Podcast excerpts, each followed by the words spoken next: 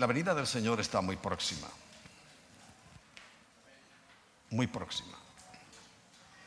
Por tanto, es necesario que estemos preparados para eh, su llegada. Él dice claramente que bienaventurados somos cuando el Señor venga y nos halle en la actitud correcta, sirviéndole, haciendo su voluntad por encima de todo, agradándole en todo. Por eso es necesario saber muy bien qué es lo que le agrada. Yo tengo la certeza de que como el Señor es eterno y sus atributos son incuestionables, Él todo lo ve. ¿Qué significa? Que ve ahora, vio en el pasado y ve el futuro, con una característica muy especial, lo ve todo a la vez. Antes de la fundación del mundo, ya la vio. Todo lo que está pasando ahora lo está viendo y ve todo lo que va a ocurrir, pero por su maravillosa gracia nos lo dijo. En Isaías 46 dice claramente, en los versículos 9 y 10, que Él nos ha anunciado lo por venir. Ahora bien, hay otra cosa que eh, hoy más que nunca, sobre todo, tenemos que reforzar, y lo he dicho muchas veces, pero debo insistir. Es mi obligación insistir. Porque trajo a mi mente el Señor un versículo, ahora mientras estábamos ahí en la, en la alabanza, que está en la parábola descrita en, Lucas capítulo 18. Lucas capítulo 18. Bueno, básicamente esa parábola nos viene a enseñar que si un juez injusto, injusto, fue capaz de hacer justicia porque le insistían, pues la enseñanza es muy clara. Dios, que es el juez justo, pues cómo no va a hacer justicia con nosotros, la va a hacer con toda seguridad. Pero al final de la parábola mm, es lo que a mí me, preocupa y me ocupa, porque tengo que fomentar la fe, la vuestra y la mía propia. Como hay una confusión tan grande sobre el tema de la fe, se han metido por el medio herejías anunciadas, entre las cosas que anunció el Señor era algo que se llama apostasía, que es equivocarse, es creer lo que no hay que creer y dejar de creer lo que hay que creer. Porque básicamente la fe es creerle a Dios. Os dije la semana pasada, creo, que los demonios creen en Dios y algunos estáis muy conformes y muy satisfechos diciendo, no, yo creo en Dios. Pues te voy a decir algo, eso no vale para nada. Y dirás, bueno, estás hablando de herejías y tú dices una, no, no estoy diciendo ninguna herejía. Creer en Dios no vale para nada. Porque como os dije, los demonios creen en Dios y tiemblan. Pero no ocurre nada de nada en sus vidas. Porque la clave está en creerle a Dios. A Dios, no en, a Dios. Todo lo que Él dice en su palabra. Como os dije, Él en su perspectiva de eternidad vio todos los momentos por los que ha pasado la historia de la humanidad hasta el fin. Pero ahora estamos en este momento, estamos centrados en el aquí y ahora. Y vio, vio que momentos antes de su venida, de su llegada a recoger a su amada esposa, a la que él redimió de toda raza, lengua y nación, para que fuésemos reyes y sacerdotes, juntamente con él, pues iba a ocurrir algo. Y ese final de la parábola dice así, os digo que pronto les hará justicia.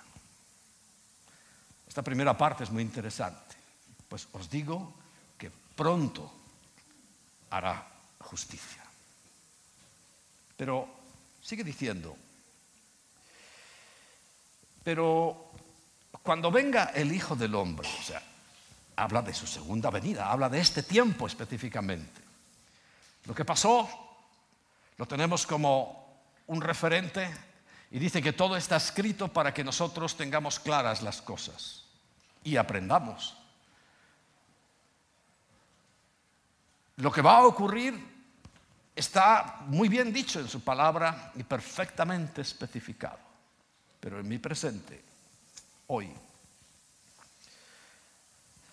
cuando viene el Hijo del Hombre, cuando venga el Hijo del Hombre, que está a punto, repito, de suceder, ¿hallará fe en la tierra? ¿Tú qué crees? ¿Hallará fe en la tierra? Si no hubiera duda, este versículo no existiría. Y existe porque hay grandes dudas de que se halle fe en la tierra fe en la tierra. En el libro del Apocalipsis, en el capítulo 21, el versículo 18 dice así, pero los cobardes,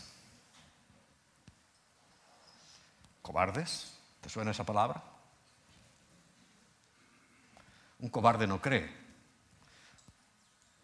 Un cobarde, Dios le está diciendo algo y por temor a los demás, por temor en su trabajo, por temor con sus compañeros, amigos, no cree.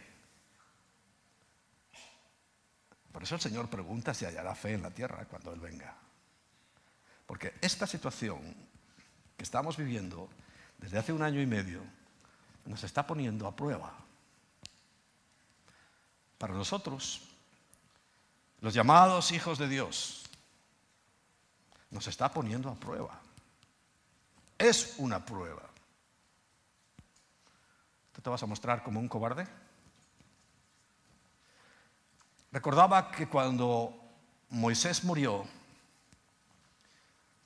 no pudo introducir al pueblo en la tierra prometida. Y en su lugar levantó a alguien que había estado muchos años con Moisés. Aquel que dio buen testimonio cuando fueron enviados a espiar a los gigantes. Problemas enormes. ¿Recordáis? Eran doce y solo dos volvieron con buenas noticias. Los diez, la mayoría, volvió a desanimar al pueblo, a hundir su fe, a no creer, porque Dios les había dicho, os voy a dar esa tierra. Y diez no creyeron. Dos sí.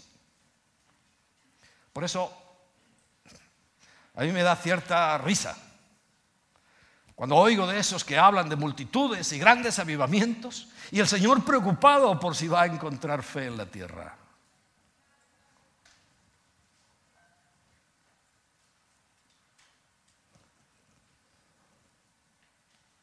Después encontramos a Josué, que cuando las batallas, una batalla específicamente tremenda, la estrategia era que mientras estuvieran en alabanza, o sea, mientras Moisés tuviera sus manos arriba y su vara, vencerían. Pero Moisés era ya muy mayor y se cansaba. Y la vara empezaba a bajar y sus manos y empezaban a perder la batalla.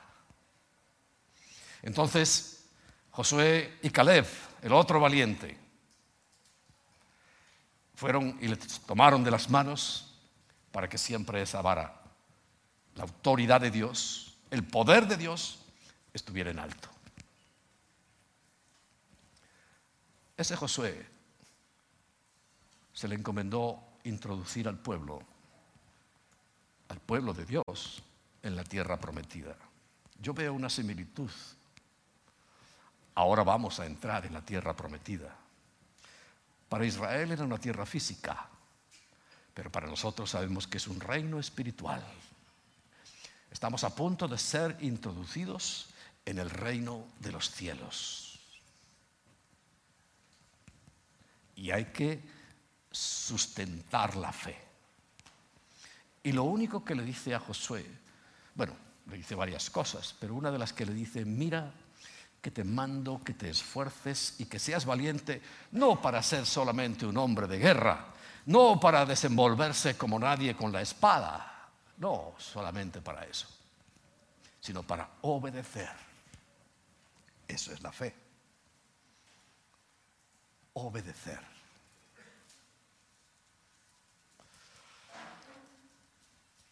Y obedecer es creerle a Dios. A Dios.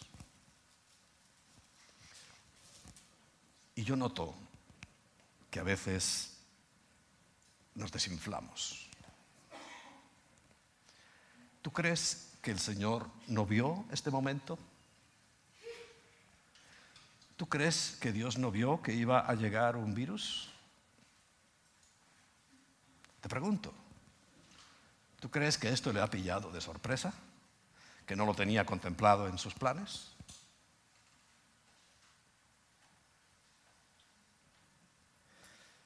Le dije a Raquel que me buscara una fotografía.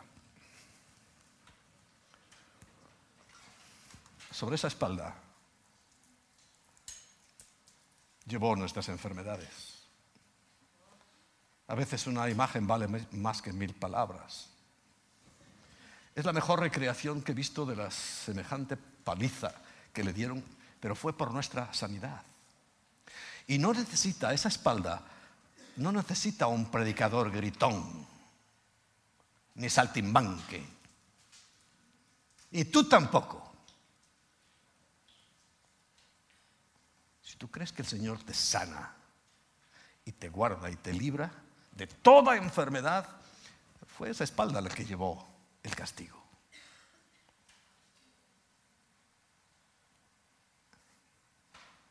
Sigue esperando un predicador raro de estos. Pero te recuerdo que Mateo capítulo 7, versículo 21 dice que muchos en aquel día me dirán, Señor, Señor, y yo les diré, no os conozco. Apartaos de mí, hacedores de maldad. Y reclamarán que han hecho cosas espirituales. Pero recuerda, si tú quieres ser sanado, pon tu fe en lo que hizo Jesús. Esto no es la crucifixión. Terminó en la crucifixión, pero esto no es la crucifixión. Esto es nuestra sanidad. ¿Tú crees que ese virus es mayor que ese castigo? Y lo digo porque hay gente que sí lo cree y le tiene miedo. Pero los cobardes no entrarán en el reino de los cielos. La lista es más larga. Pero los cobardes, incrédulos, no entrarán en el reino de los cielos. Por eso vuelvo a preguntar, cuando el Señor venga, ¿hallará fe en la comunidad cristiana integral? Dímelo tú. Hallará fe en ti.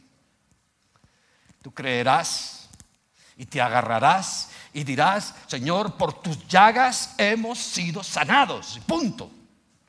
No hay más que hablar. Y léete el Salmo 91 todos los días.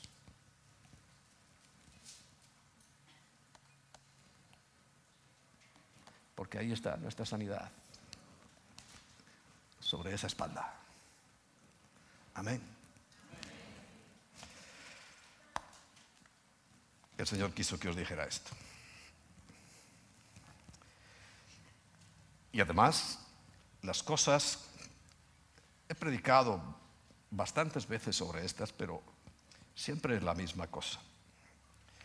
Pablo decía, no me canso de repetiros las mismas cosas, porque la finalidad es que haya fe en nosotros y que seamos capaces de comprender que aunque nosotros no podamos, Él sí puede. Y que nuestra vida está basada en la de Cristo y Cristo sí lo pudo todo, todo, absolutamente. Voy a hablar y a recordar y a traer a nuestra mente las siete cosas que aborrece sobremanera el Señor, porque son graves. Si dice que las aborrece es porque es algo que literalmente no puede soportar. Y esas cosas, eh, nos la dice Proverbios, en el capítulo 6, desde, el versículo 16 al 19. Dice, seis cosas aborrece Yahweh y aún siete abomina su alma. Abomina, palabra fuerte. Quiere decir que son insoportables para Dios. Por eso, próximos a su venida, cuando Él venga, tenemos que centrarnos como nunca en su palabra. Porque estas cosas las abominan. Hay cosas a lo mejor, no es que Dios tenga ninguna tolerancia con el pecado, no la tiene. Pero es que hay cosas especialmente horribles. Y estas son las que hoy vamos a recordar. Primera, los ojos altivos. Segunda, la lengua mentirosa. Tercera, las manos derramadoras de sangre y especialmente inocente. Cuarta, el corazón que maquina pensamientos inicuos. Vamos por la sexta. sexta. Los pies presurosos para correr al mal. No, esa es la quinta. La sexta, el testigo falso que habla mentira y el que, el séptimo, siembra discordia entre hermanos. Hay mucha gente sembrando discordia entre hermanos. Porque Tú vas a hablar con algunos grupos de cristianos. Si lo son o no, no lo sé. Yo solo sé que dice la Biblia que el que tiene al Hijo de tener, de tener, tiene la vida. Y aclara que el que no tiene al Hijo de Dios no tiene la vida. Eso es lo que yo sé y eso es lo que yo creo. Pero tú vas a hablar con otros hermanos Vamos a suponer que seamos hermanos, quiero suponer que seamos hermanos, y te rechazarán seguramente por lo que tú crees. Eso ocurre constantemente. ¿No es eso sembrar discordia entre hermanos? Sí. Pero vamos a examinar una por una estas cuestiones que son de gran importancia. La palabra aborrecer o abominar viene del hebreo sané y significa aversión. O sea, cuando algo te repugna, te repeles, tienes aversión hacia eso, ¿no? Aversión. Contrario. Enemigo.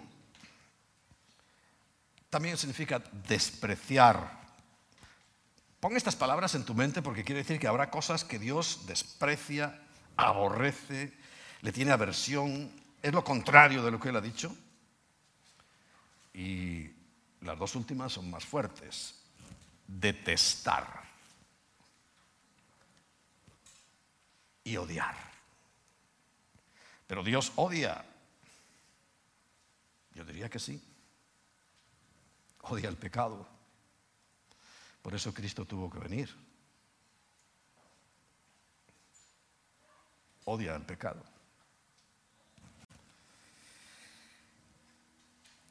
Y ese cuentito de que Dios aborrece el pecado, pero ama al pecador, con la finalidad de que el pecador haga lo que quiera, Eso no es así. ¿eh? Si hay pecado, hay pecadores, si hay pecadores, porque hay pecado y todos van juntitos al infierno. Porque algunos se creen, no, sí, mi pecado lo odia el Señor, pero a mí me ama. Claro. ¿Y eso es suficiente para que hagas lo que quieras? Te voy a decir que no, ¿eh? Para que no te engañes, ni te engañen. La primera cosa es fundamental. Esa expresión altivez de ojos, ojos altivos, no es ni más ni menos que orgullo. Orgullo. En Proverbios capítulo 21 dice el versículo 4, Proverbios 21, 4, lo repito para el que esté tomando nota. Altivez de ojos, alguien estirado. Y orgullo de corazón, que van juntitos, y pensamientos de impíos, dice, son pecado, punto, no tiene ninguna duda. Y el orgullo podemos ver que se manifiesta cuando en, el mundo lo sabemos, ¿no? Pero sabes, yo siempre trato de hablar para, el mundo, para el mundo que, le llamamos el mundo, pues toda la gente, el sistema donde vivimos, como vivimos, que no solamente hay creyentes como vosotros, sino que hay mucha gente que, está haciendo muchas cosas raras y menos raras y más raras todavía. Y la palabra es para todos. Pero, recuerda, pocos son los que creen. Le creemos a Dios. Porque la mayoría de la gente haga una encuesta dirán, ¿tú crees en Dios? Y dirán, sí, hay algunos que te van a decir directamente que no. Pero la mayoría dice, sí, sí, yo creo en Dios. Pero te repito, eso no sirve absolutamente para nada si no damos el siguiente paso.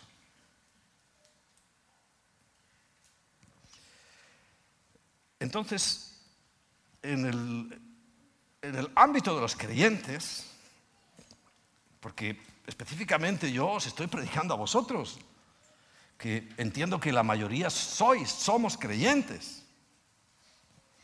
Yo no estoy predicando en una plaza de toros o en un campo de fútbol a, a, gente que se supone que no conocen a Dios. Digo se supone porque yo he estado en todas las campañas desde que ando por aquí de pastor y se han hecho en plazas de toros y fuera de las plazas de toros y se han hecho para aquí para allá. Y allí no había más que cristianos de las iglesias. ¿Algún invitado? Sí. Pero eh, el público, en su inmensísima mayoría, eran ya cristianos. Entonces, vamos a una campaña evangelística. Hombre, no les hubiera habido mal creer.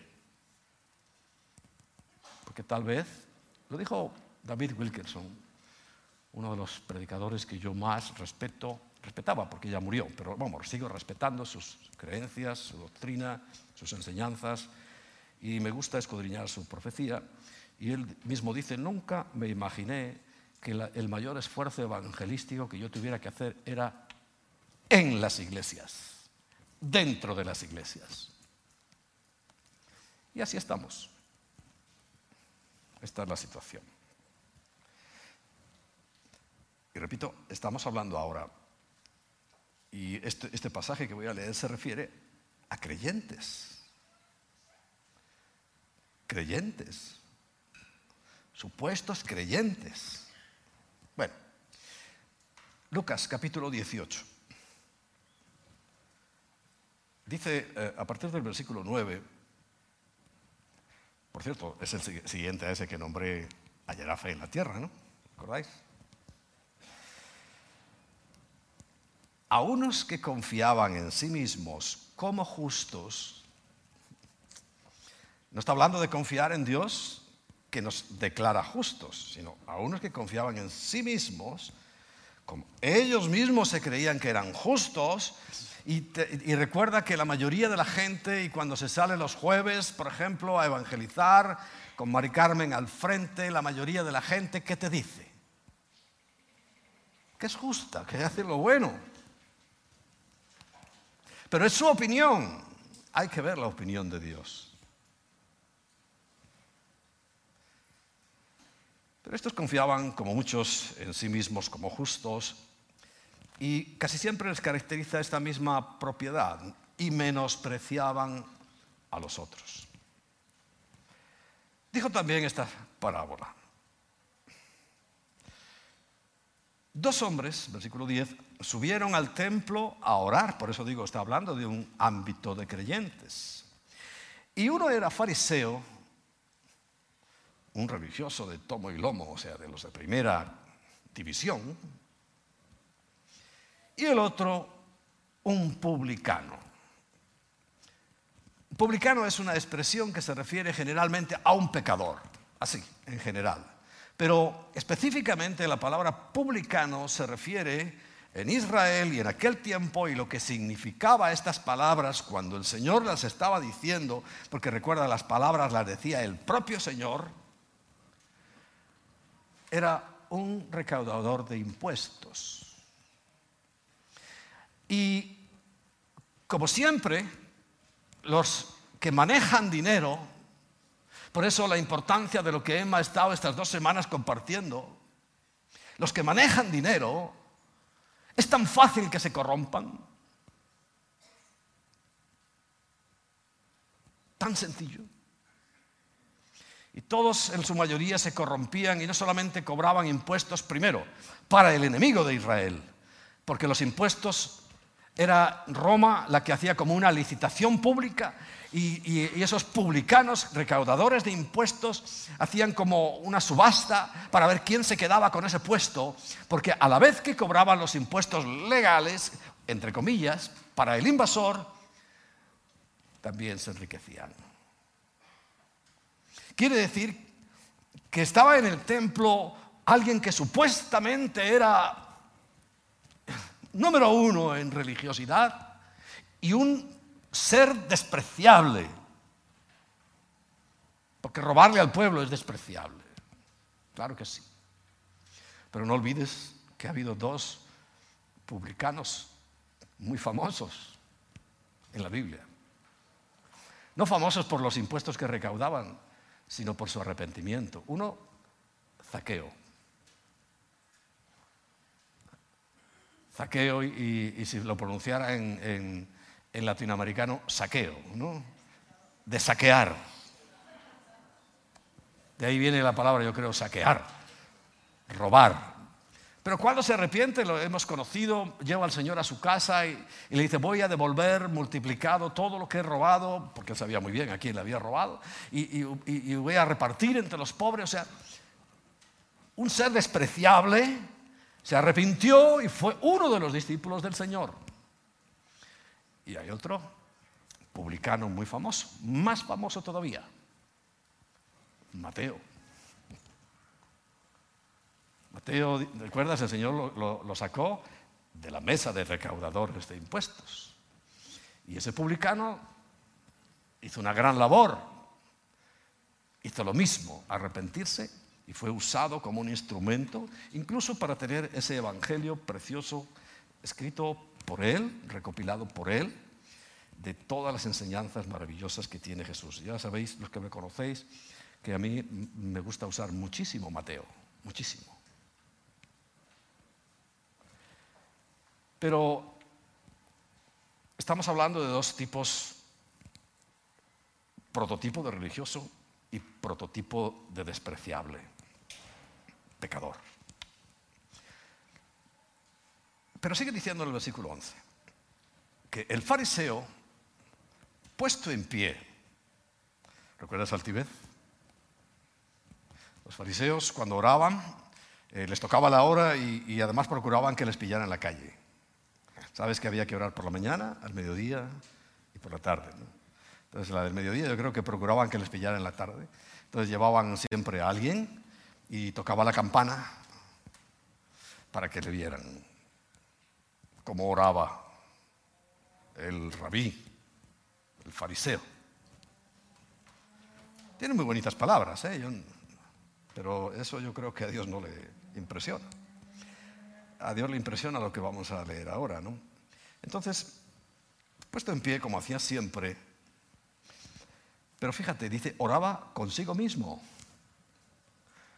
Yo por eso cuando veo que la gente usa libritos de oración,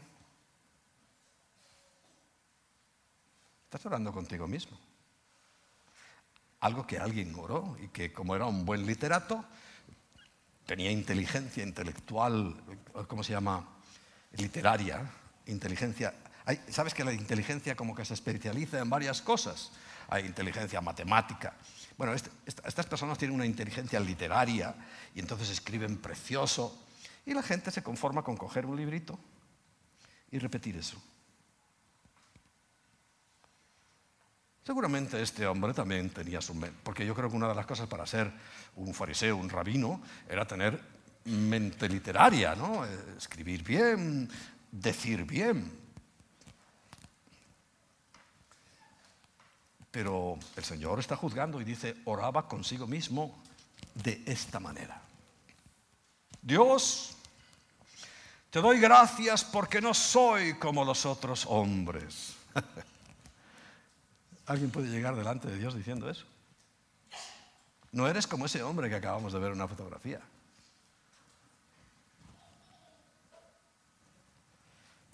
Y le daba gracias a Dios porque no era como los otros hombres. qué, qué, orgullo, ¿no? Qué altivez. Y tenía razón, porque si él se estaba comparando con ladrones, el ladrón es un pecador Injustos, si es que toda injusticia va a ser penalizada. Adúlteros, todo adúltero y todo fornicario va a ser penalizado. Y claro, está diciendo, yo soy mejor porque no soy estas cosas. Pero sin embargo estaba siendo peor porque tenía el peor pecado, que era el orgullo. Es el peor. Entonces, pero vuelve a equivocarse y, y claro, se ve que se da la vuelta dice, ni aún como este publicano. Y lo señaló con el dedo. Dios, gracias porque no soy como este, ladrón, que roba al pueblo, que le da los impuestos a los romanos que nos están invadiendo. Tenía razón.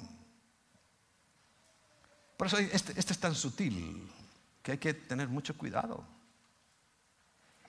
Por supuesto que yo también me siento bien no siendo un ladrón, ni un adúltero.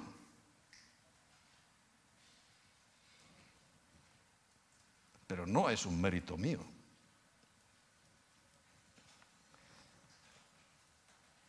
Ayuno dos veces a la semana. Dos veces a la semana.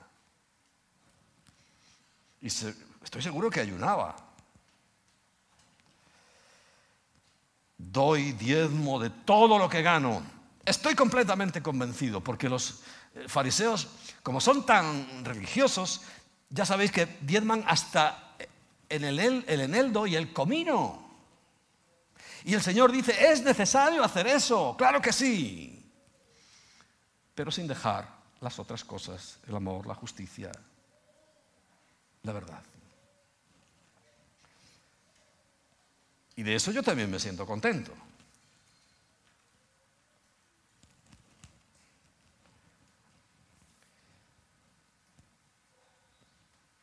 Más el publicano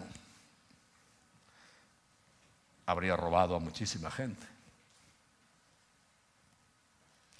Estaba eh, con su trabajo, que además era voluntario, porque robaban, dándole el dinero del pueblo de Dios de Israel al invasor romano. Y él, el adicional que cobraban, porque esto lo permitían los romanos, se enriquecía. Pero ese día, siendo un pecador declarado, manifiesto, sin ninguna duda, él llegó al templo y se puso lejos, en un rincón, donde nadie le viera. No sé cómo el fariseo lo vio. Seguramente le habría cobrado a él impuestos y lo conocía. Pero estaba allí. Y dice, ni aún quería alzar los ojos al cielo. El otro estaba en pie gritando, para que todos le vieran. Y él estaba allí metido en un rincón y ni siquiera se atrevía a levantar la cabeza. Y decía, se golpeaba el pecho. Dios, sé propicio a mí, pecador. Sé que soy un pecador. Sé que he robado al pueblo. Por eso dice, sé propicio a mí. Una actitud totalmente diferente. Pero el versículo 14 nos da la respuesta. Porque recuerda, las parábolas las decía con su boca el Señor. Os digo que este, ¿quién? El publicano.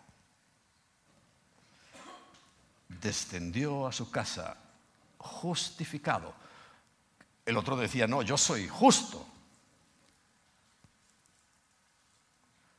Pero no es que tú digas que eres justo es que Dios nos justifique. Porque nuestra justicia fue sobre esas espaldas. Nuestra justicia fue en aquella cruz. Yo no me justifico a mí mismo. No puedo justificarme a mí mismo. Pero hay muchos cristianos que sí se justifican a sí mismos, como este fariseo. Y esto nos tiene que hacer pensar, porque te voy a decir algo. Cuando el Señor venga, a esos no se los llevará. No digo que vayan al infierno, pero recuerda, hay dos fases. La primera es la pura gracia. Los que hemos creído literalmente en lo que el Señor dice en su palabra los que nos sentimos justificados.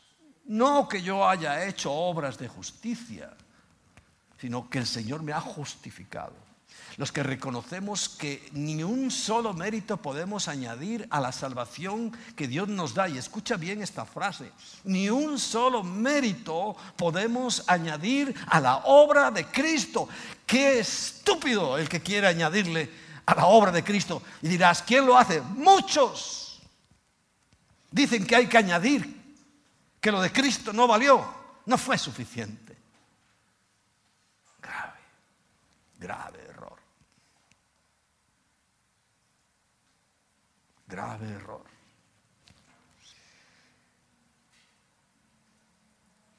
Entonces, es mejor que el Señor nos diga que hemos sido justificados, como descendió a su casa justificado. Dice, antes que el otro. O sea, el otro no fue justificado. No halló perdón. ¿Y de qué si supuestamente no había hecho nada malo? Es que eso es lo que dice todo el mundo. Pero dice, no fue justificado. Se va a ir al infierno. Esta es la triste realidad. Se va a ir al infierno. Y, él mismo declara, y seguramente era verdad, que no adulteraba, que no robaba, que no mentía, que ayunaba, que diezmaba y hacía todo, pero se va a ir al infierno. Porque la clave está en el principio, confiar en mí mismo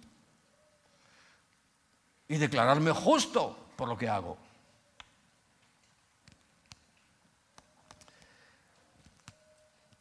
Y esta frase final la conocemos muchos. Porque cualquiera que se enaltece será humillado.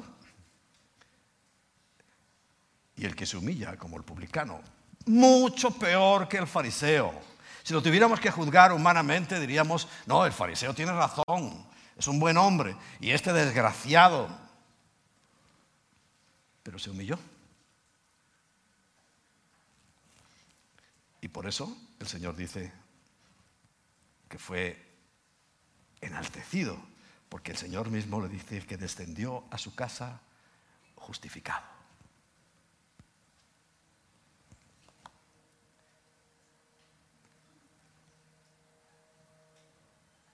Y este pecado del orgullo que Dios aborrece, ¿cómo no va a aborrecer? A su más preciosa criatura, no hablo de Jesús. Porque primero, Jesús no es una criatura de Dios, Jesús es Dios. De lo que Él creó, incluso Jesús creó. ¿Sabes que la palabra Elohim, que está desde Génesis capítulo 1, es plural? Todo lo que termina en in en hebreo es plural. Y dice claramente, hagamos. Ya os lo expliqué semanas atrás, ¿no? ¿Quién es el papá y la mamá y, el hijo? Modelo del cielo.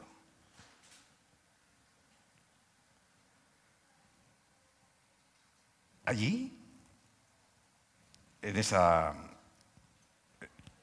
peculiar situación, Dios creó un ser para que fuera su lugarteniente, o sea, estuviera a su servicio. ¿Sabes quién fue? Pues Lucifer. Satanás. Ese nombre no lo tenía al principio, era Lucifer, porque era un ángel de luz. Y cuando lees en Ezequiel cómo él simplemente levantaba las manos y toda la creación se ponía a adorar, aún dice que era el director de la alabanza. Eh, los instrumentos se crearon para que él dirigiera y dirigía la alabanza hasta el cielo y debía tener unos momentos espectaculares, claro, cómo no, si era, era un ser perfecto y precioso, perfecto no como Dios. Pero dentro de lo creado era perfecto, lleno de virtud, si lo dice la Biblia, y de poder. Era la mano derecha de Dios. Pero ¿qué le ocurrió? Se enorgulleció y dijo, yo soy el que hace esto. Yo soy el que levanto mis manos y aquí todo el mundo se cae. Pero no era así. Simplemente era un instrumento intermedio entre la gloria de Dios y aquella creación. Nosotros no existíamos. El ser humano, el hombre, el Adam, ¿recuerdas? Que significa humano, no, existíamos.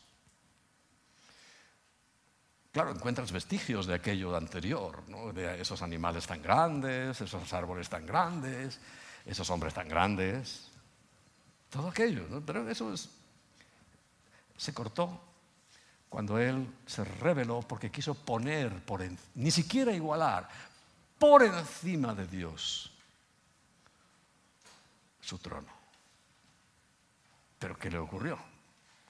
Él y un tercio de los ángeles guerreros. Los ángeles que se rebelaron, todos eran guerreros.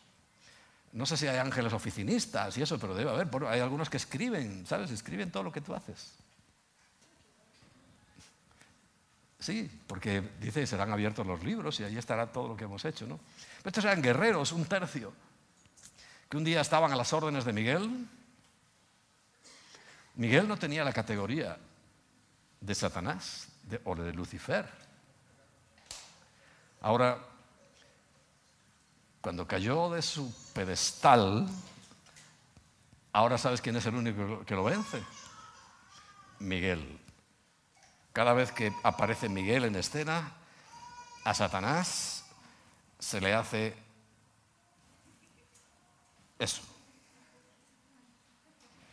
porque lo vence. Y lo vencerá porque eso es lo que está en la Biblia. Y él mientras lo ve allí a Miguel quietito está tranquilo. Pero en cuanto vea que se mueve, sabe que es su fin. Si se hubiera mantenido, él era el jefe de Miguel. Pero el orgullo, el pecado, la soberbia, lo echó de la presencia de Dios y hoy anda luchando, sí, por un reino y convenciendo a mucha gente de que Él es el que va a reinar y muchas otras mentiras y desgraciadamente a muchos engaña. Si se engañan los religiosos, ¿cómo no se van a engañar los que ni siquiera tienen una noción de, la Biblia. Pues, tremendo.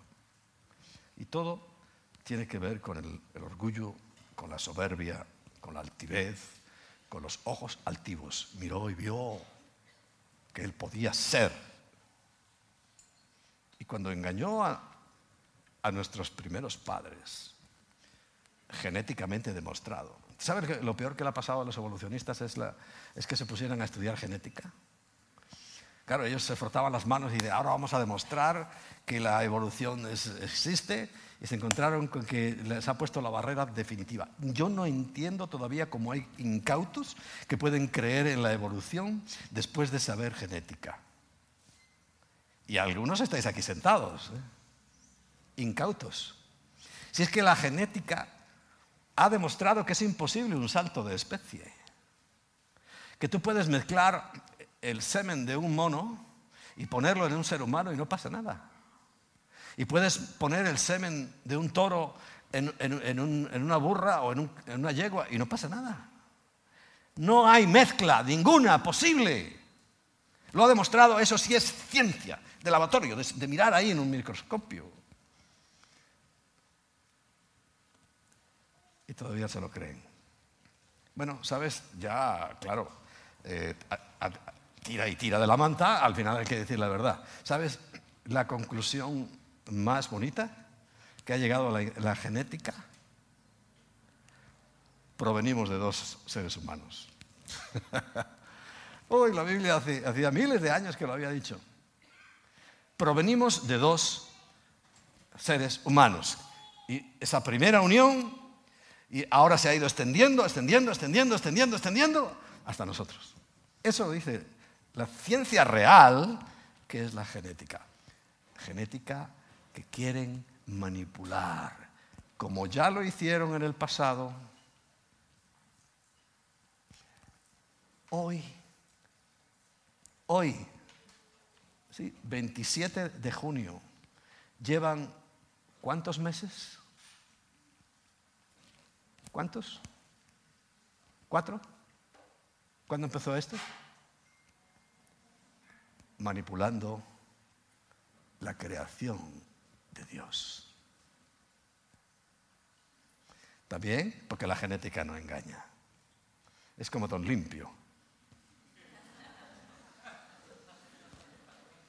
La genética no engaña. Se está tratando nuevamente de modificar el ADN del ser humano para que deje de serlo. Y sea otra cosa.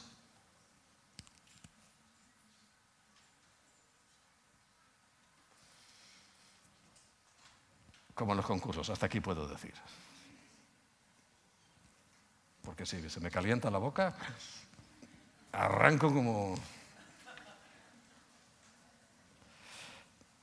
Porque lo importante es que entendamos.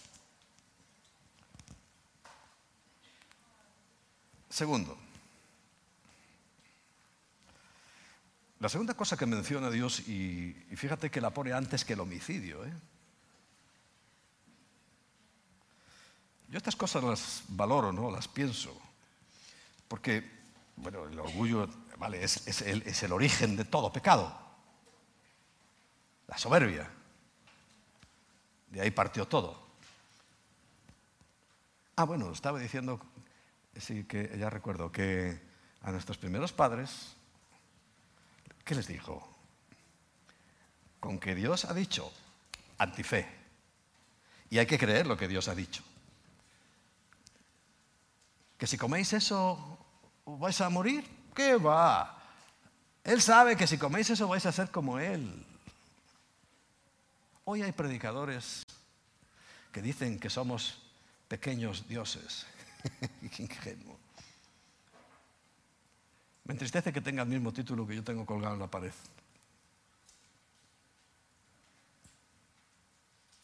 De la misma university. Pero afirma que somos pequeños dioses. Y tan pequeños que, que ni se nos ve hay un solo Dios. Y como expliqué muy detalladamente hace unas semanas, se manifiesta en Padre, en Madre, hijo y la hija que es la iglesia. No voy a volver a repetirlo, que quiera que mire hemeroteca. ¿Se llama así? Hemeroteca. La grabación, sí. Ah, qué bonito. Nuestro querido Israel. Yo estoy más expectante ahora de la celestial, de la que descenderá y se posará sobre ese monte. Entonces, fíjate, por eso está el origen de todo, porque a partir de ahí se perdió la eternidad, se perdió la salud y llegó la muerte por el orgullo, por creer ser igual que Dios. Y no somos igual que Dios. ¿Sabes? Somos hechos a su imagen, físicamente, puede haber una... Pero, y semejanza. Y semejanza es en sus obras. Y el que no es justo, el que no ama, no es misericordioso, etcétera, etcétera, no estamos asemejando a Dios. Estamos asemejando a Satanás. Bien. Me resulta curioso que antes del homicidio, que sería lo más terrible, lo que más castigo recibe en todos los códigos penales de todo el mundo,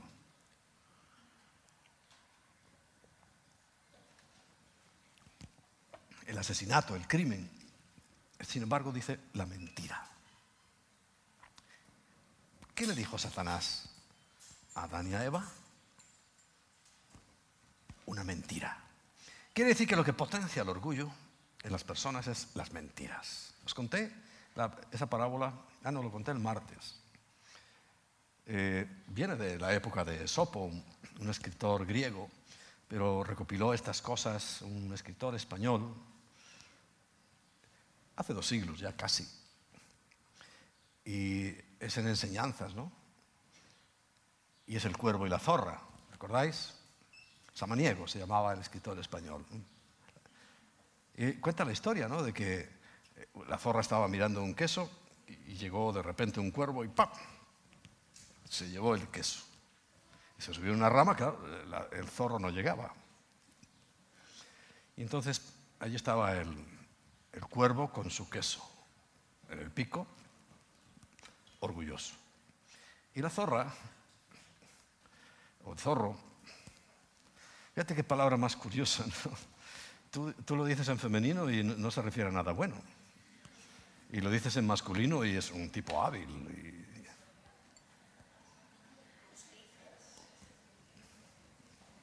Es injusto, sí, señor. Lo reconozco. El zorro, porque la parábola es zorro y, el cuervo.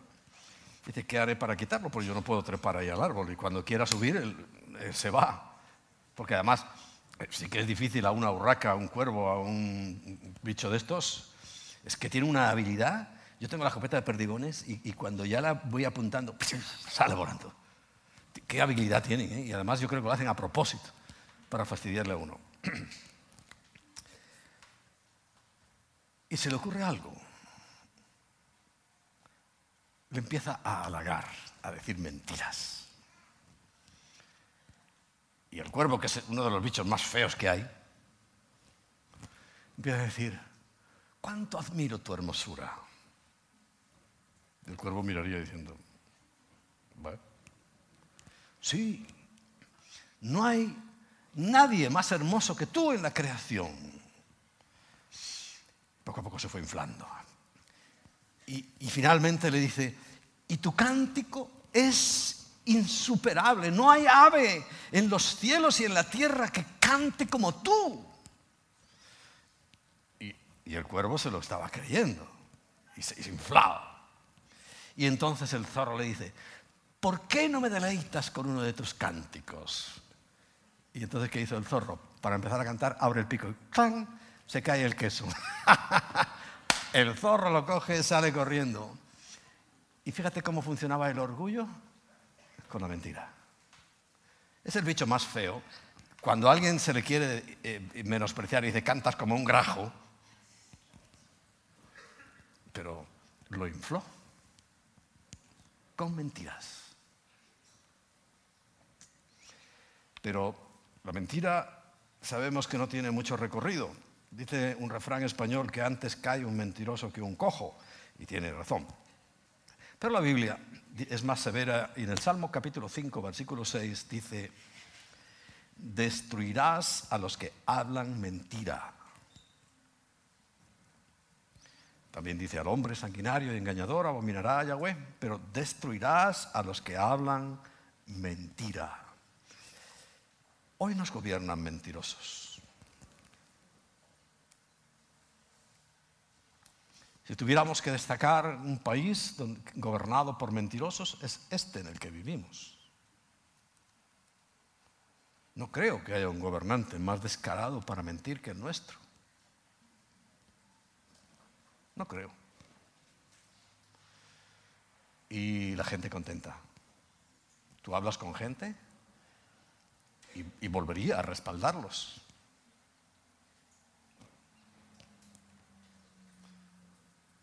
Pero la mentira en el orden va el segundo. ¿Y entonces qué va a ocurrir con este gobierno? Leamos. Destruirás a los que hablan mentira. Quiera Dios que por una casualidad llegue estas palabras a sus oídos y empiecen a hablar la verdad. Porque si no, van a ser destruidos. Y la palabra destruir tiene su connotación especial. Porque podía haber dicho eliminados, apartados.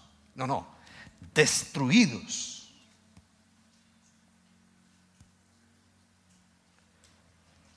Muy fuerte. La tercera sí es el homicidio. Evidentemente, pues, está escrito hasta en el corazón de los hombres que, matar es malo, ¿no? Pero sabéis que los terroristas no creen esto. Los terroristas, eh, que es la, la gente más cobarde que existe, porque un enfrentamiento cara a cara eh, es un guerrero, un soldado. Bueno, aunque fuera, de los romanos, eh, si yo me enfrento cara a cara contigo, es una cosa, pero el terrorista son las personas más viles, crueles, cobardes que existen, porque matan a traición y matan inocentes. Y están convencidos de que esa es su obra magna para la humanidad. Están convencidos. Por eso digo que, aunque es una ley escrita en el corazón, sin embargo, cada vez más se viola esa ley y se mata. Pero, bueno, eh, no es el caso de la inmensa mayoría de la gente. Pero lo que os voy a hablar, la primera va cerrando el círculo. Hay más gente que alguien que mata. Sí, sí. Y son los abortistas. Desde los que hacen las leyes hasta los que las practican, son homicidas, criminales de la peor calaña porque están ni siquiera han dejado nacer a ese niño y ya lo han matado.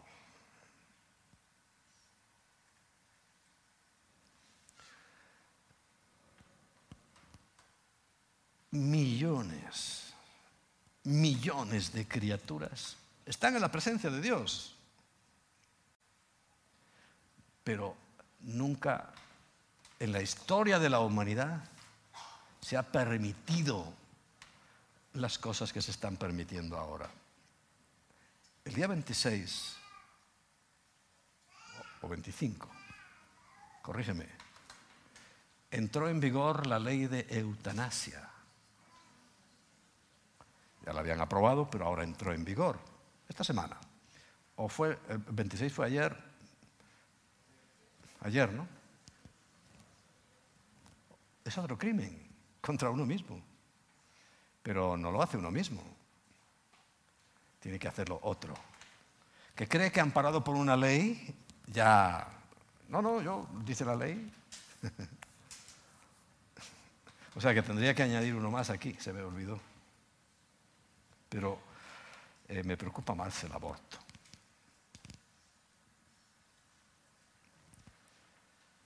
Desde de los tiempos, de los tiempos, siempre el sacrificio de seres humanos ha estado presente. Incluso en las culturas vuestras latinas, eh, lo que se sacrificaba en aquellas pirámides eran seres humanos.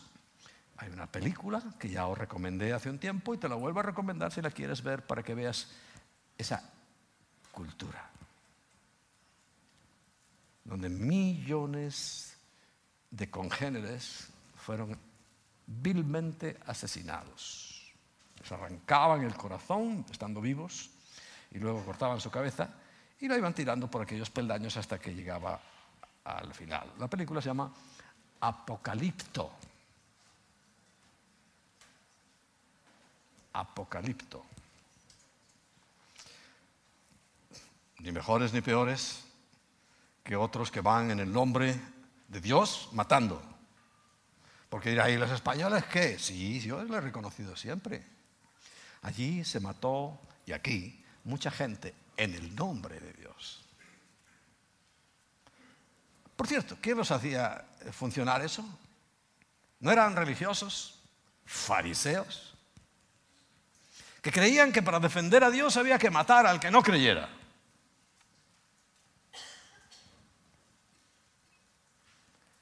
Quiere decir que los religiosos, fariseos, también son homicidas.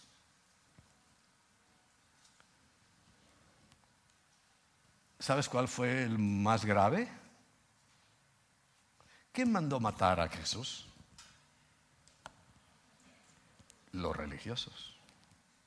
Ellos, hipócritas, no, no, yo no toco, pero azuzaron a los romanos para que lo mataran. El mundo religioso es detestable. No hay cosa que deteste más el Señor que los religiosos. Sean de donde sean.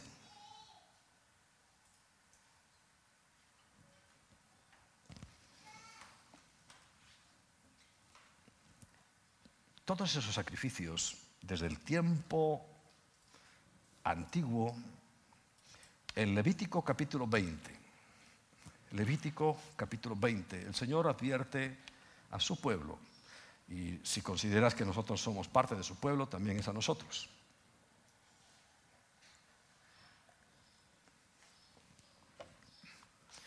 Habló Yahweh a Moisés diciendo, dirás asimismo a los hijos de Israel lo siguiente, cualquier varón de los hijos de Israel o de los extranjeros que moran en Israel, que ofreciere alguno de sus hijos a Moloch, a Satanás.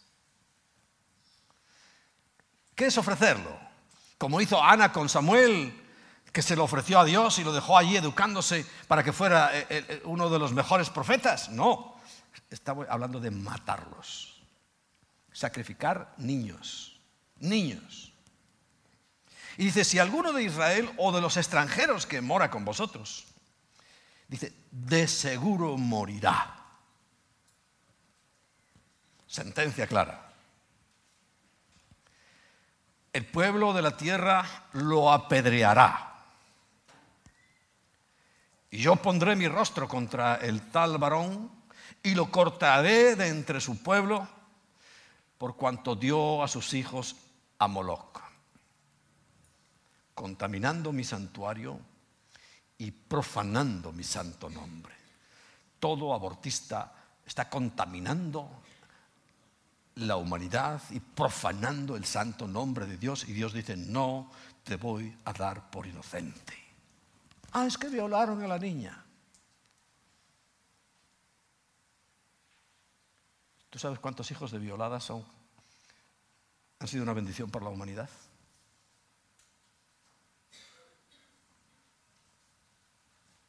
Te podría contar.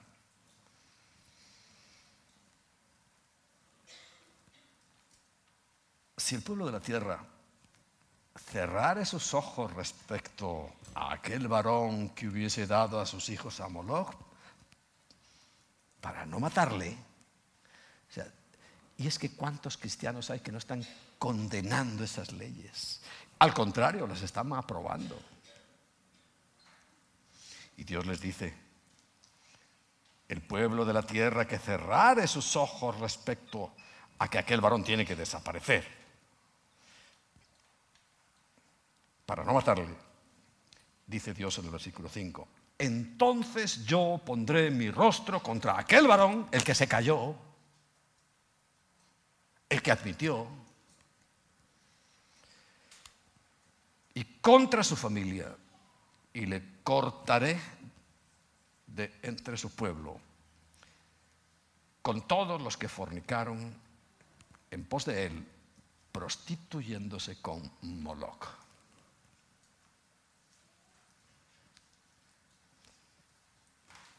Ahora sigue creciendo.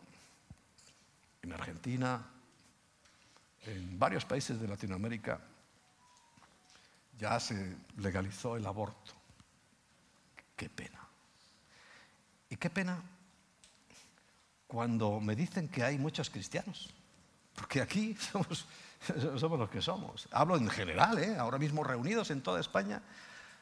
Eh, te iba a decir una, una, barbaridad, que no sé si habrá iglesias más grandes en otros sitios. Pero en los países que dicen que son cristianos, ¿ha salido a flote esas leyes? ¿Cómo es posible? Cada vez entiendo más Mateo 21. En aquel día me dirán muchos, Señor, Señor. Cada vez lo entiendo más.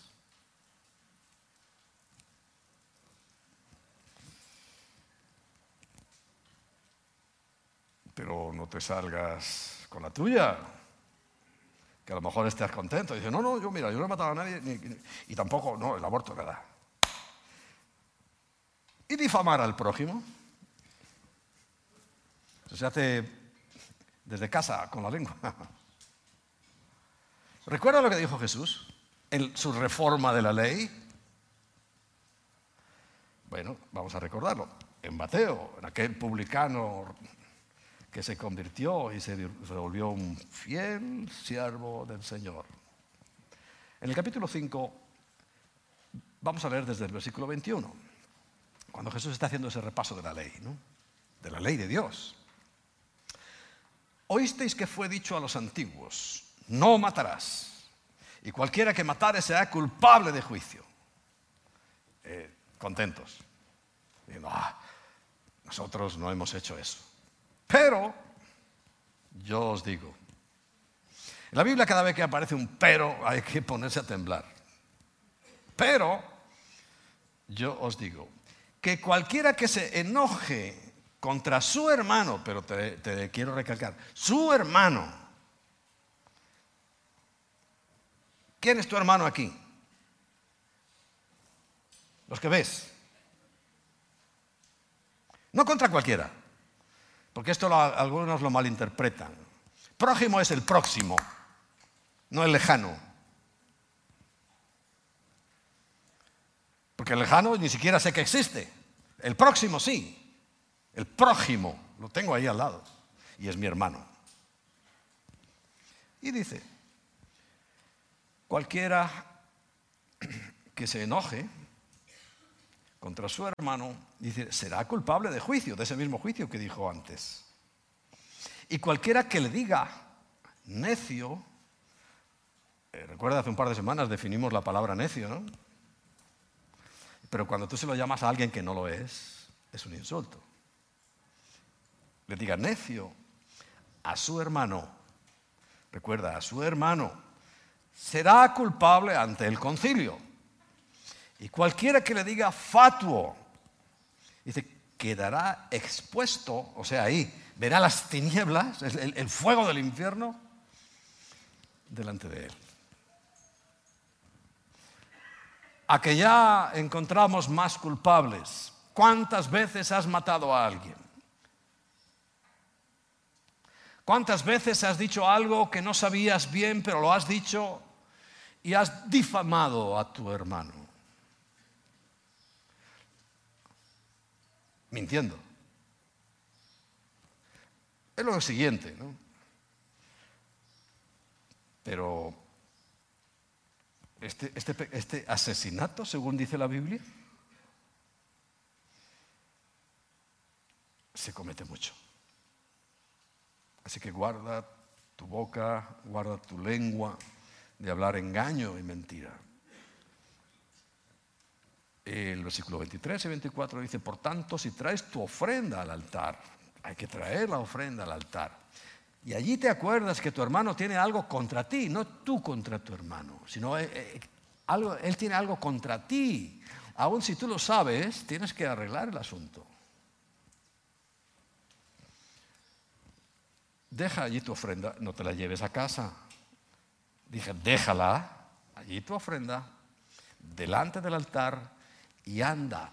Porque es que algunos entienden, no, hasta que yo no arregle todas mis cuentas no puedo ofrendar. A ver, aprende a leer por lo menos. Dejó la ofrenda e inmediatamente fue, anda y reconcíliate primero con tu hermano y entonces ven y presenta ya tu ofrenda, pero de al corazón. Diciendo, Señor, mira, ya tengo mi conciencia limpia, ya, ya he, resuelto este asunto, porque ese asesinato, ese homicidio que dice la Biblia, el Señor, es fácil de arreglar. La verdad que todo pecado es fácil de arreglar. En cuanto tengamos presente que es Cristo el que lo llevó en sus espaldas. En cuarto lugar, los planes perversos. Lo que dice aquí es eh, el corazón que maquina pensamientos inicuos. Corazón, pensamientos es lo mismo. En mi mente está el corazón, está el alma. Planes perversos. Hoy estamos sufriendo planes perversos. Estamos siendo víctimas de planes perversos. Todo esto es que está demostrado, que se hizo ya una demostración pública, está grabada de todo lo que iba a ocurrir y todos hemos caído como tontos y gente sin fe. Como tontos cae uno cada poco, pero allá la fe el Señor cuando venga a la tierra? Esa es la pregunta que, con que comencé.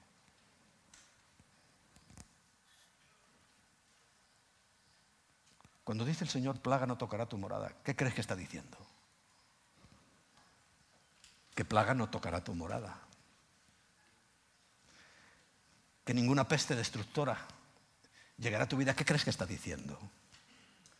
Pues que ninguna peste destructora llegará a tu vida.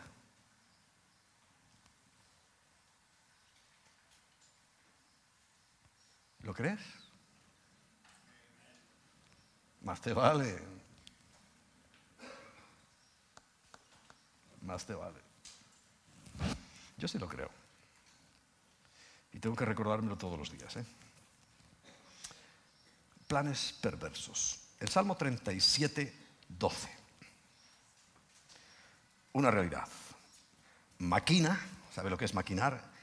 El impío contra el justo cruje contra él sus dientes. que esto no es nuevo. Desde que Satanás cayó, de aquella gloria que tuvo, no busca más que hurtar, matar y destruir. El Salmo 38, el mismo versículo 12, dice, los que buscan mi vida arman lazos, se hacen trampas. Y el lazo es que tú vas, no lo ves y ¡pum! te quedas ahí enganchado. Y los que procuran mi mal hablan iniquidades y meditan fraudes todo el día. Parlamentos. Ahora no se dedican más que a hurtar, matar y destruir. Ahí donde estaban aquellos dos leones en la puerta, es lo que hacen. ¿No llegó una podemita a creer que la luz era un... solo tenían los ricos luz? Y por eso hay que fastidiar a los ricos. ¡Subimos la luz! Y tuvo que llegar un rico, porque los de Vox son ricos, y decir, oiga, que la gente que le va a subir usted la luz es la suya.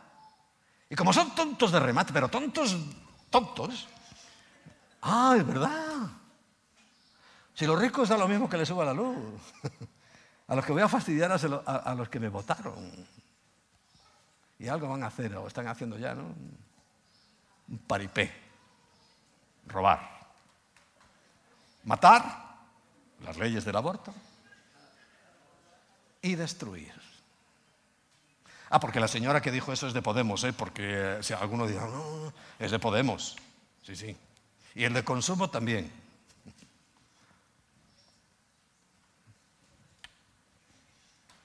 Para eso querían los puestos de relevancia, ¿no? Para hacer justicia al pueblo. Ahora subimos la luz, el gasoil y, todo, y, lo vamos, a fastidiar a los ricos, que pueden pagar una subida del gasoil y 500.000 subidas de gasoil, pero que no la puede pagar es el que va justito del mes, ¿verdad que sí?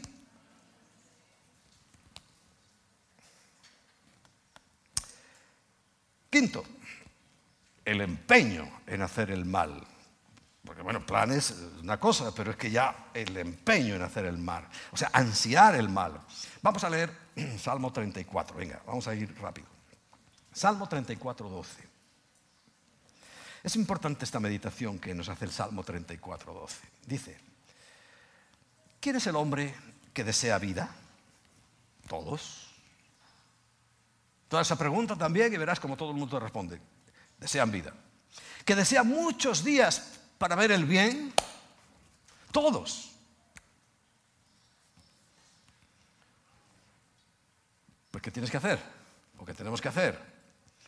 guarda tu lengua del mal y tus labios de hablar engaño.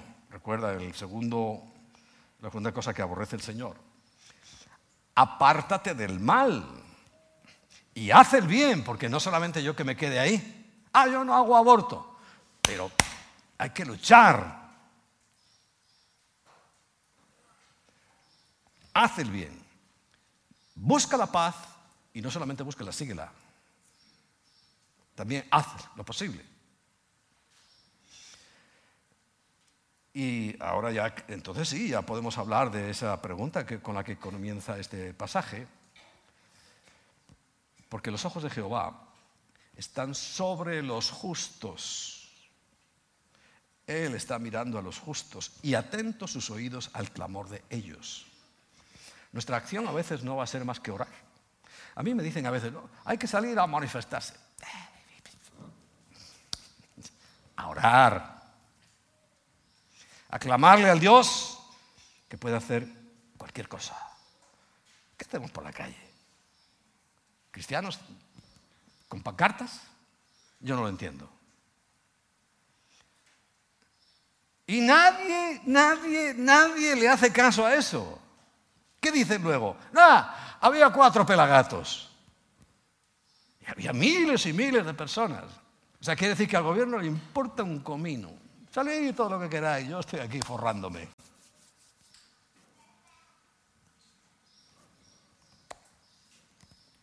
Bueno, pero él oye atento sus oídos al clamor de quiénes, de los justos. 16. La ira de Yahweh contra los que hacen mal para cortar de la tierra la memoria de ellos. Una vez resolví una duda que tenía en mi corazón. ¿Qué pasa con mis seres queridos? Que no han ido al cielo. En mi caso son muchos. Que yo sepa. No quiero engañaros. El que tiene al Hijo tiene la vida. El que no tiene al Hijo de Dios no tiene la vida.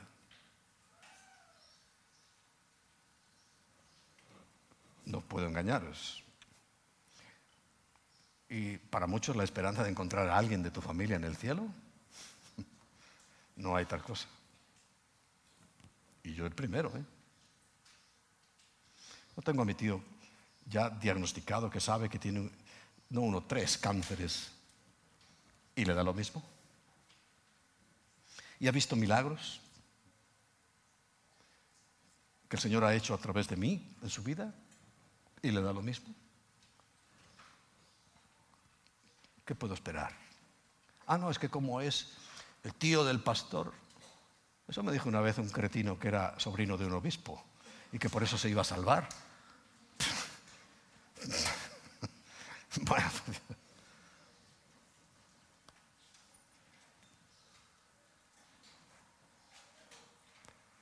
Bueno, también los obispos tienen hijos, ¿eh? a pesar del voto de celibato. Pero bueno, asunto de ellos. Eh, pero estamos, tenemos que arreglar nuestra vida. Es que, que el Señor viene enseguida y a lo mejor no tienes tiempo de arreglar. Pero la duda se me resolvió cuando entendí esto, por ejemplo. En el cielo si tú vas, que espero que vayas, Dios no va a permitir que tú te acuerdes de tus seres queridos. Queridos, hablo de padres, de madres, de hijos, de abuelos, pensando que están en el infierno. ¿Sabes lo que va a hacer? Lo volvemos a leer. Cortará de la tierra la memoria de ellos. Nunca sabrás que existieron. Amén. Yo prefiero saber, aquí me acuerdo, pero saber que, por ejemplo, mi abuelo Benedicto, que fue un buen hombre, pero fue un, súper religioso, no voy a saber que existió, porque Dios no me va a permitir que yo por toda la eternidad esté con eso en mi cabeza, ni a ti, por eso es ahora en la tierra. Y el Evangelio es ahora en la tierra. Y ahora es que tenemos que hacer las cosas en la tierra. Ahora, ahora. Luego se borrarán de tu mente. Es un gran favor que Dios nos va a hacer. Luego nunca sabrás de su existencia. Porque lo que nos aguarda en el cielo es un gozo permanente. Y eso lo interrumpiría cortará de la tierra la memoria de ellos. Hay más pasajes. 17 claman los justos y Yahweh oye y los libra de todas sus angustias. Lo mismo dice, si queréis lo buscáis luego, Primera de Pedro capítulo 3, versículo 12. Porque los ojos del Señor están sobre los justos y sus oídos atentos a sus oraciones pero el rostro del Señor está contra aquellos que hacen el mal. Dentro de las mentiras, el Señor le da una vuelta de tuerca y habla del falso testimonio. Dice, el testigo falso que habla mentiras. Y aquí tenemos que aprender y destacar qué es lo que el Señor me quiere decir, que sea una persona íntegra. Nuestro nombre me encanta. Algunos se burlan de él. Decía un notario, ¿verdad, Ernesto? ¿Te acuerdas? Ay, mira, aquí vienen los integrales. Bueno, tú ríete. Pero sí me gusta ser íntegro. Y que se nos conozca por la comunidad cristiana integral. Porque viene de todo y viene de integridad también. Tan escasa en estos tiempos. El Salmo 15 versículo 1 al 5, habla de ese, eh, hombre íntegro que no cambia. Dice, Yahweh, ¿quién habitará en tu tabernáculo? Buena pregunta. Dice, ¿quién morará en tu monte santo?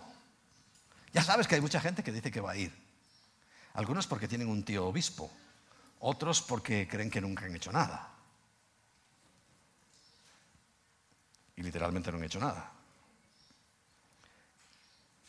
Uno, el que anda en integridad y hace justicia y habla verdad, dice, ni siquiera habla solo con su boca, en su corazón, porque del corazón habla la boca. El que no calumnia con su lengua, ¿ves cómo parece un resumen de todo lo anterior? Ni hace mal a su prójimo. Prójimo es próximo. Yo no le puedo hacer mal a alguien que vive en China, pero a ti sí. ¿Verdad? Ni admite reproche alguno contra su vecino. Asesinato. Ese reproche es lo que estábamos viendo, esa forma de matar, destruyendo la reputación de otra persona. Y, también dice el vecino, claro, que, no conoces no vas a hacerle nada aquel a cuyos ojos, o sea, tu criterio, en tu parecer, en tu, en tu, interior, en tu integridad, el vil, el malo, es menospreciado. No se le admite de ninguna manera, ni se le puede votar.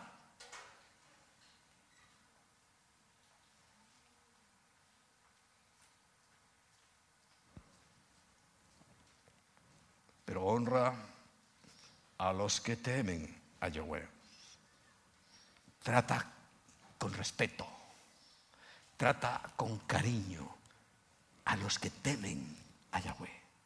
No admite para nada al malo, pero honra y se junta y, y admira a los buenos. Esos son los que van a entrar por allá, según dice aquí.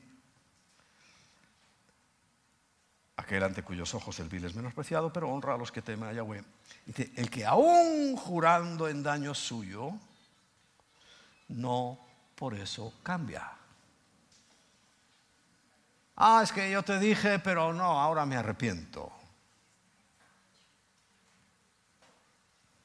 No, eso no vale. Quien su dinero no dio a usura, ni contra el inocente admitió cohecho, ni contra el inocente. Otra cosa es que el culpable tiene que ser juzgado. Es otra, otra falacia, otra mentira social que tenemos, que los culpables tienen que ser exonerados. El culpable tiene que ser juzgado.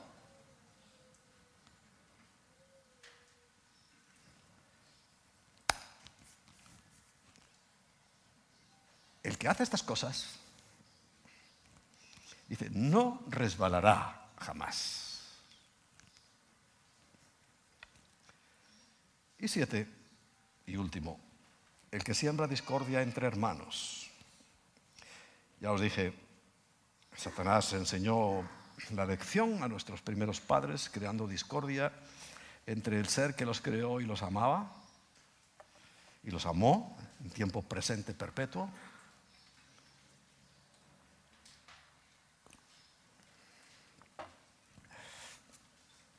Y a partir de ahí, dos hermanos, uno mata al otro. Nunca habían visto tal cosa. Nunca había nadie matado a nadie.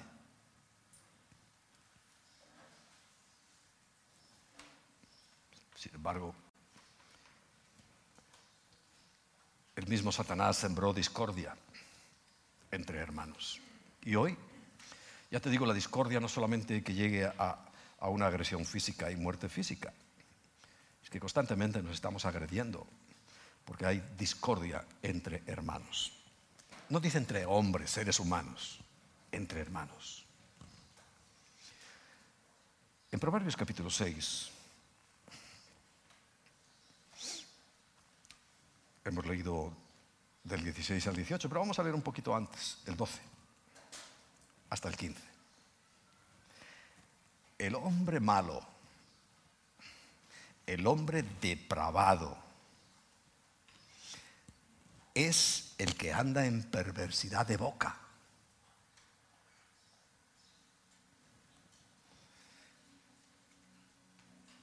Que guiña los ojos. Está ahí siempre, cuando dicen, ah, tranquilo un hombre depravado y perverso. Estoy leyendo la Biblia.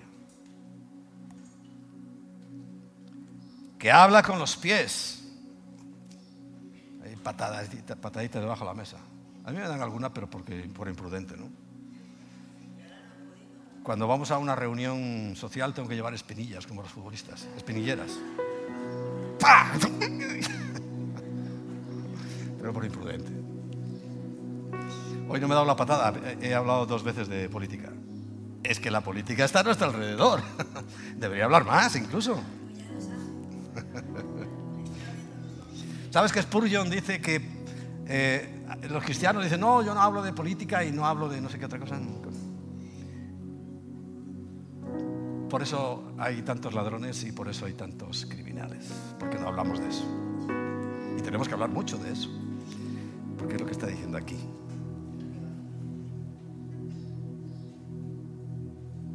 Hace señas con los dedos.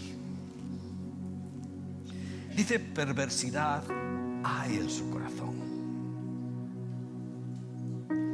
Porque no necesitas hacer eso, habla de frente.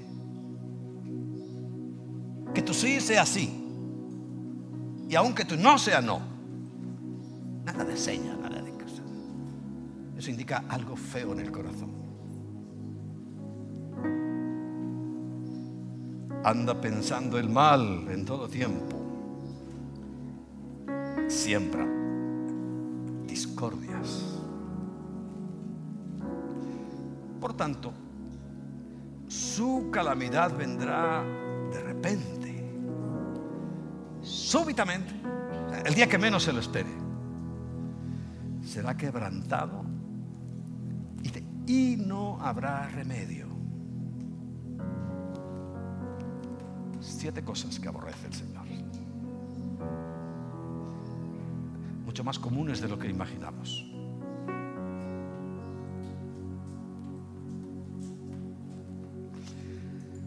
Pero para terminar, y me gustaría que en pie leyéramos juntos este último versículo.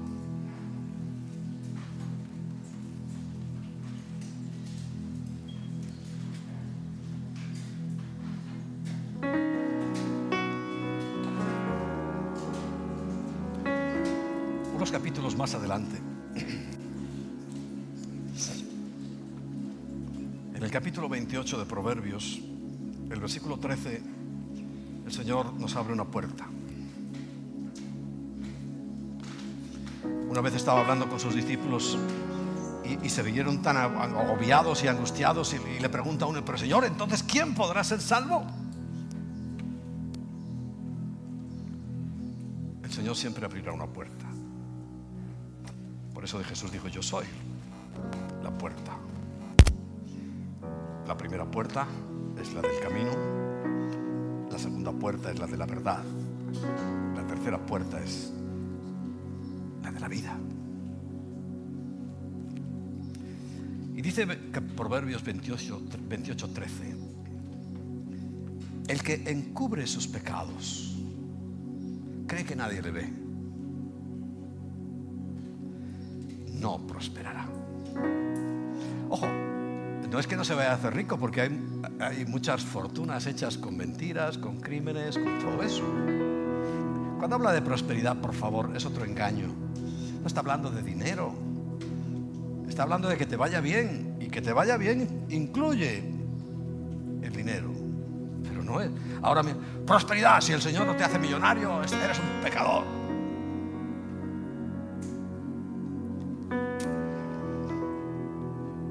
Se lo cree. Pobrecitos. No prosperará es que no te irá bien en la vida. Tu camino será obstaculizado hay dos palabras que definen prosperidad. Una es eu-odos. Odos es de camino, de odómetro, lo que llevas en el coche delante cuando ves los kilómetros, la velocidad es el odómetro, lo que mide, lo que recorres. Más el que los confiesa. Punto número uno. Y se aparta. Punto número dos alcanzará misericordia. ¿Quién está libre de haber cometido alguna de estas cosas?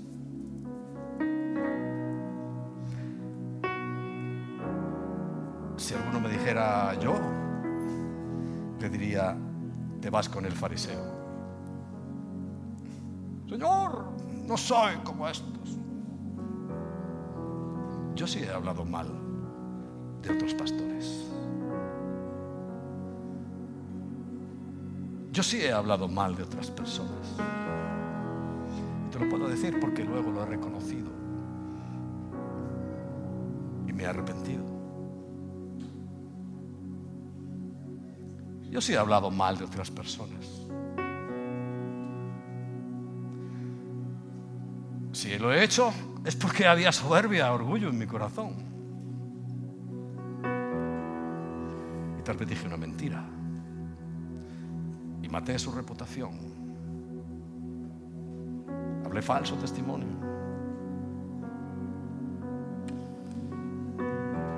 Y sembré discordia entre hermanos. Si yo te dijera que no lo he hecho, sería un mentiroso. Yo no quiero que tengas una imagen de mí, de alguien que, que no, no mata una mosca, porque anda por aquí una que en cuanto la pille ya verá.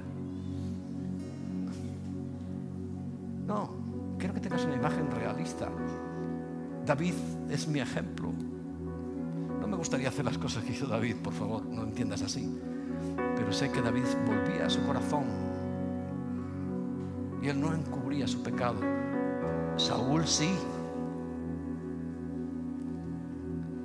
Y hay muchos que somos Saúl. No, yo no fui. Pero David cuando lo enfrentaban, ¿qué decía? Sí, fui yo. Esa es la valentía. Lo otro es cobardía. Y los cobardes incrédulos no son cristianos. Te traduzco lo de que no entrarán en el reino de los cielos. No tienen nueva vida. No hay nada en su corazón. Más que iniquidad, maldad. Y hoy, una vez más, el Señor te está dando la oportunidad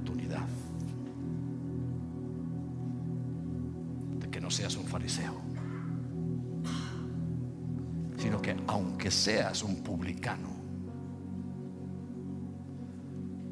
sé humilde, arrepiéntete. Y el Señor te dirá lo mismo. Hoy irás justificado a tu casa. Por eso dile, Señor, tal vez no estaba identificando bien estos pecados. O tal vez ni siquiera te tengo en mi corazón. Eso puede ser. Que ni siquiera has recibido a Cristo. Ni siquiera has recibido su vida. Pues ¿cómo vas a ser sanado? Si no has recibido la vida.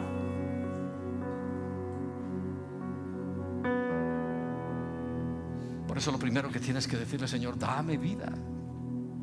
Y esa vida está en Jesús. Quítame todo miedo. Mira, llévate en tu mente esa imagen que hemos puesto de esas espaldas. Hay todavía fotografías más desgarradoras. Y cuando te hablen de virus, tú di, en las espaldas de mi Señor también fue puesto ese virus.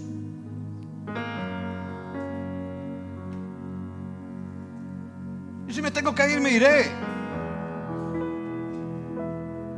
Pero por miedo, por incredulidad, no. No. Y no.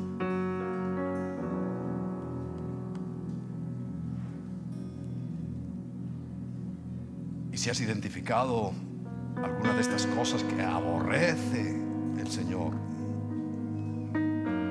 que es fácilmente identificable, confiesa y se aparta, vas a alcanzar misericordia y te irás justificado a tu casa. ¿Quieres irte así? ¿Ya lo has hecho? Estos son deberes que no te mando para casa, te lo estoy diciendo que lo hagas ahora. Si tú todavía sientes que en tu vida no ha pasado nada, no tienes vida, porque todavía ni entiendes la Biblia.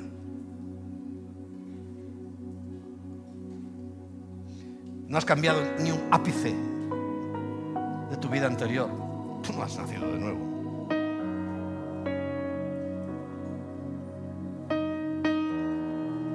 Y si lo eres, y hemos caído en estas cosas, no hay nada mejor que como el publicano, a solas, y diciéndole al Señor, sé propicio a mí,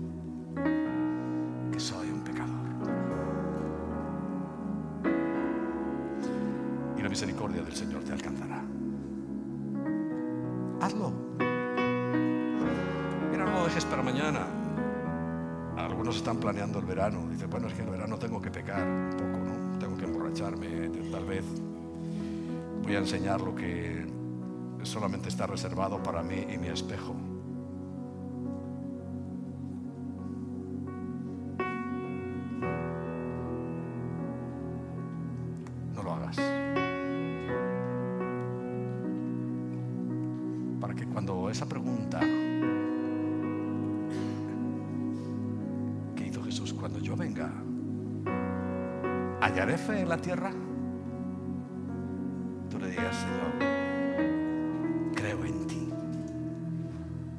Es fe.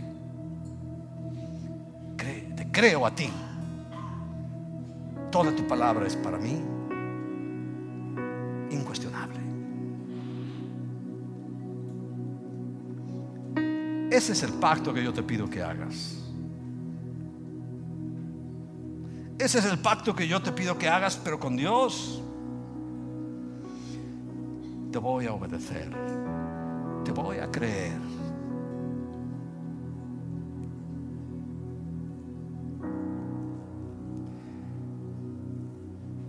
Preparemos un tiempo de adoración ahora, aunque también lo tienes que hacer en tu soledad como el publicano, allí en tu rincón, solo,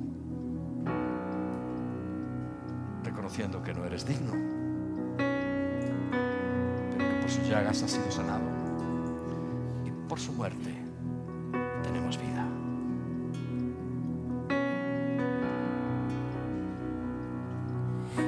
profundo anhelo dentro de mi corazón, mi buen Jesús. Quiero ser luz en este mundo, quiero mostrar tu paz y amor.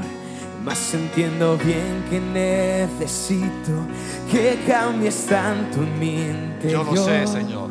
Traigo mi vida a tu presencia y a ti me rindo en oración. Mi Dios, dame un nuevo corazón, enamorado de ti, que solo viva para ti. Una manera distinta de hablar y pensar. Que tu palabra sea vida en mi vida al andar. Hay un profundo anhelo dentro de mi corazón, mi buen Jesús. Quiero ser luz en este mundo, quiero mostrar tu paz y amor. Mas entiendo bien que necesito que cambies tanto en mi interior. Traigo mi vida a tu presencia, a ti me rindo en oración. Levanta tus mi manos. Dios, dame un nuevo corazón, enamorado de ti, que solo viva para ti. Una manera distinta de hablar y pensar. Que tu palabra sea viva en mi vida al andar. dame un nuevo corazón, enamorado de ti, que solo viva para ti. Una manera distinta de hablar y pensar, que tu palabra sea viva en mi vida andar. Hablar y pensar. Que tu palabra sea vida y en mi vida andar. El Señor dijo que hay una sola cosa por la que nos reconocerán. No por las cruces que podamos poner en nuestros templos. No por las cosas que podamos manifestar externas. Nos iban a reconocer porque nos amemos unos a otros, pero no de cualquier manera, sino de la manera que Cristo nos amó. Y a mí personalmente me amó a pesar de mi maldad, de lo ruin que era mi corazón, y me sigue amando. Pero también mi andar, mi caminar, y esta canción me encanta. Una manera distinta de hablar y pensar. Que tu palabra sea vida y en mi vida al andar. Oh, mi Dios,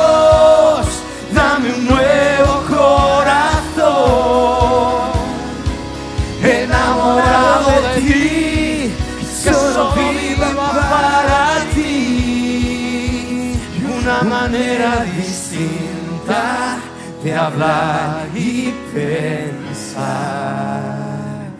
Que tu palabra sea vida y en mi vida al andar. Qué bonito. Una manera distinta de hablar y pensar. A partir de hoy vas a hablar distinto, ¿a que sí? Que tu palabra sea vida Y que en nuestro andar, la palabra viva y eficaz, que es más cortante que toda espada de dos filos, que ha penetrado en esta mañana en nuestro corazón y ha discernido y ha distinguido el bien del mal. Una queja que hace el Señor es que no sabemos distinguir nuestra mano derecha de nuestra mano izquierda. Pero dile, Señor, pero tú haces sabio aún al más torpe y confundes a los sabios en su propia sabiduría. Bueno, solo deseo que este arranque del verano vayas con tu mente bien equipada y listos para enfrentar todas las acechanzas que el diablo pondrá a nuestro paso, porque él sigue pensando lo mismo, en hurtar, matar y destruir. Pero nuestro Señor lo que ha pensado y lo ha hecho es darnos vida y vida en abundancia. Amén. Dios te bendiga.